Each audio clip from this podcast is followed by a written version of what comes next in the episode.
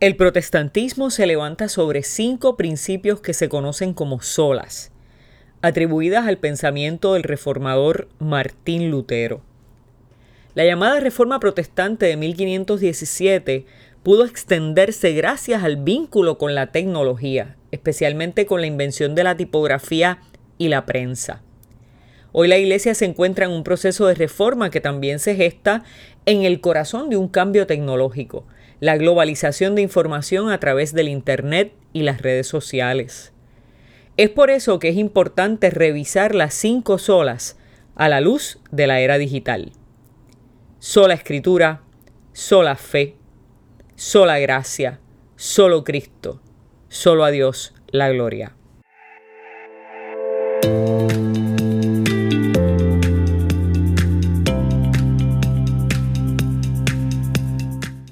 Sola escritura.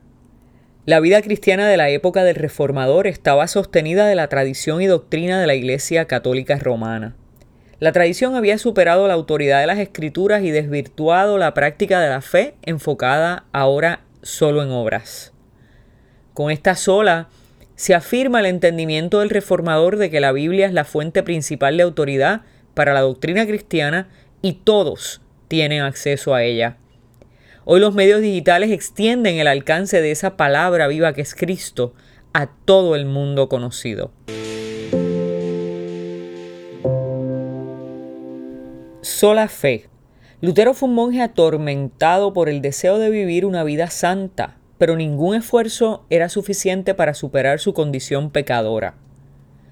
No es hasta un día en el que estudiando la carta a los romanos se da cuenta que no es por obras, sino por fe que puede ganar el perdón y la justificación. Solo la fe conduce a la salvación. Porque en el Evangelio la justicia de Dios se revela por fe y para fe, como está escrito, mas el justo por la fe vivirá, dice Romanos 1, 17. Apropiarse de los medios a la mano facilita el extender a otros y a otras el alcance de esa experiencia de fe liberadora. Los medios digitales ofrecen una nueva manera de compartir y promover esa fe de Cristo que justifica. Concluimos, pues, que el hombre es justificado por fe sin las obras de la ley. Romanos 3:28. Solo gracia. Solo gracia y sola fe están íntimamente relacionadas. La gracia es el movimiento gratuito y voluntario de Dios hacia el ser humano que nos permite abrazar la fe de Cristo para perdón y salvación. Todo en la vida es don gratuito de Dios. Dios puede utilizar cualquier medio para concienciar al ser humano del regalo de su perdón. Los medios digitales no son la excepción.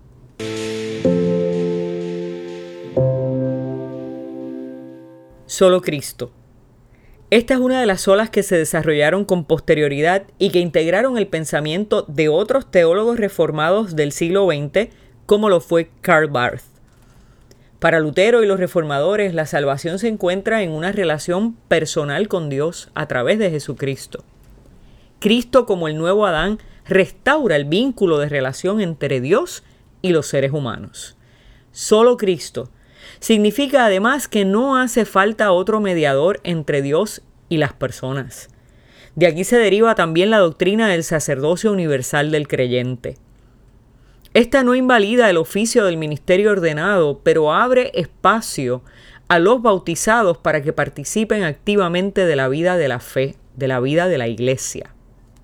Durante la pandemia del COVID-19, la Iglesia ha aprendido que tampoco son necesarios los templos para encontrar a Dios, solo Cristo es necesario.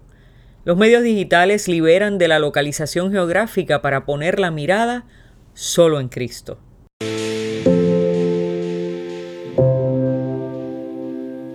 Solo a Dios la gloria.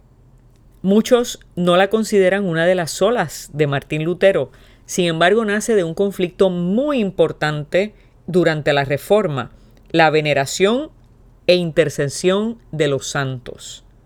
Esta, en el mundo de hoy, en el mundo digital, es mi favorita. La sociedad contemporánea también ha construido ídolos que pueden robarle el primer lugar a Dios. Y los medios digitales no pueden convertirse en ídolos del presente. La tecnología es una extensión del ser humano que permite mantener viva la tradición religiosa y las prácticas de fe en el mundo digital.